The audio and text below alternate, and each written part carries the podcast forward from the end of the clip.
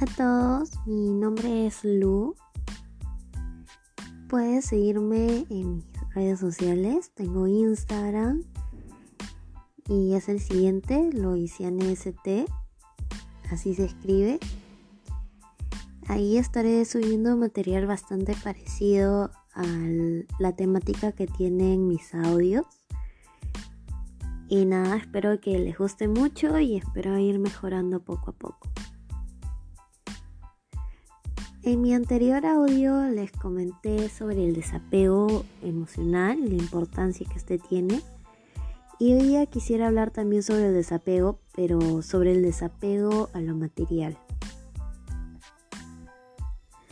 A lo largo de nuestra vida vamos adquiriendo diferentes cosas y creo que eso es completamente normal y no está mal.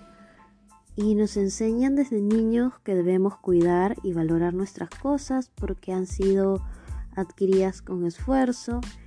Y bueno, eh, creo que ese es el verdadero valor que tienen las cosas, ¿no? El esfuerzo que se eh, empleó para poder adquirirlas. Pero debemos pensar hasta dónde debemos llegar con eso. ¿Qué tal si invirtiéramos menos en adquirir cosas? Creo que no estaría mal.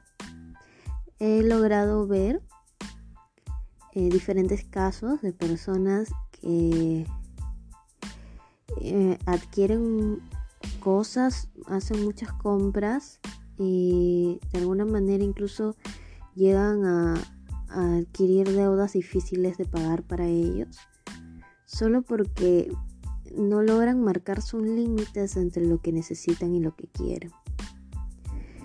Mm, yo sé que la adicción a las compras ya es un punto extremista, pero hay muchas personas que no se dan cuenta y tienen eh, algunas características de, de estas personas.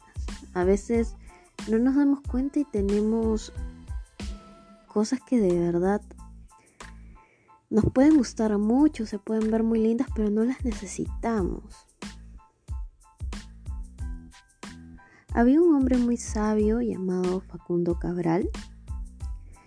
Él era un filósofo, un escritor y un músico muy reconocido. Yo lo definiría como un hombre minimalista porque él solo tenía su maleta con sus cosas necesarias y no tenía casa ni nada. Él vivía en hoteles porque viajaba mucho por su trabajo. Pero mm, sin querer llegar a ese extremo, creo que parte de su filosofía eh, es muy importante considerar en nuestra vida en nuestra vida cotidiana, normal. Y bueno, él dio un ejemplo en una charla que me llamó mucho la atención y me interesó. Y se los voy a compartir ahora. Él dijo el siguiente, cuando tú compras un reloj, no eres dueño del reloj, sino el, el reloj es dueño tuyo. Te conviertes en su cuidador porque inviertes tiempo y energía en cuidarlo. Y, y es verdad porque sin darnos cuenta, eh, nosotros tratamos de cumplir eso que nos enseñaron desde niño, cuidar y valorar las cosas. Y está perfecto, pero tomando en cuenta el ejemplo que nos dio Facundo Cabral, es muy cierto que al valorar nuestras cosas invertimos nuestro tiempo y energía en ello y nos convertimos en, esclavos de las cosas y cuidadores de las cosas. Entonces esto un poquito nos hace pensar ah, hasta dónde debemos llegar y qué límites debemos marcar con esto.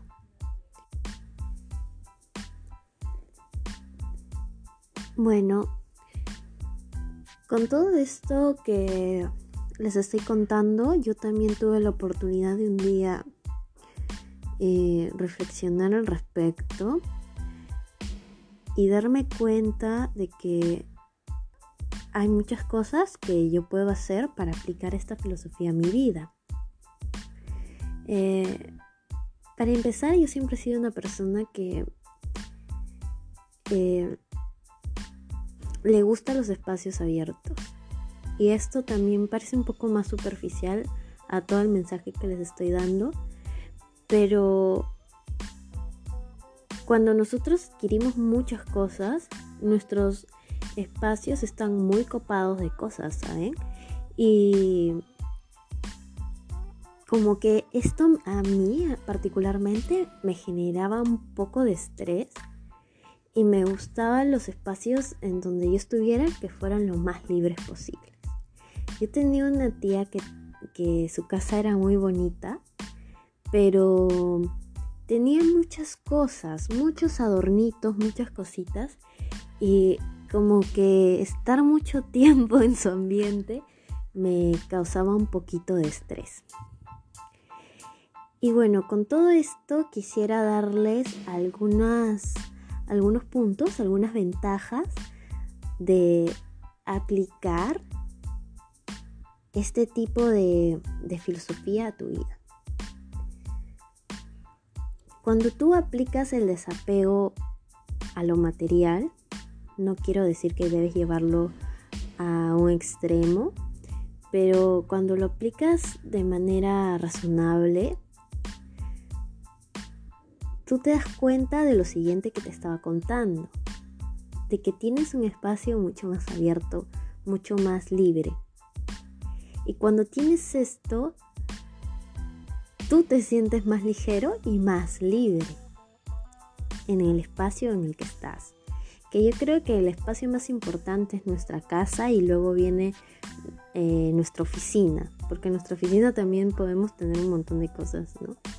Y el siguiente punto que les quiero dar de las ventajas que tendría aplicar el desapego a lo material en nuestra vida es que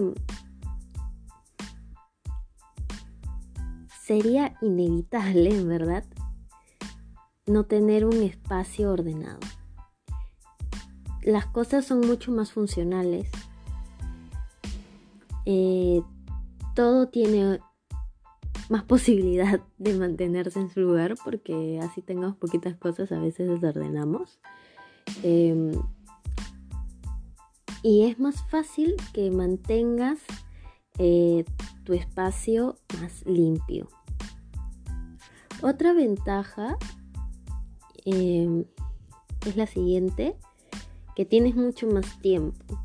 Pierdes menos tiempo, em, por ejemplo, en ver qué te vas a poner cuando tienes un, guardarropa con lo justo y lo necesario, en encontrar algo que necesitas en tu casa o en tu oficina, pierdes menos tiempo.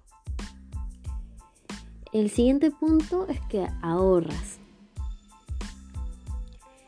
Ahorras porque gastas menos en cosas que de verdad no necesitas así te gusten, no las necesitas realmente eh, gastas en lo que sí necesitas, eh, en algún gusto que te puedas dar también, no tiene nada de malo, pero ningún exceso.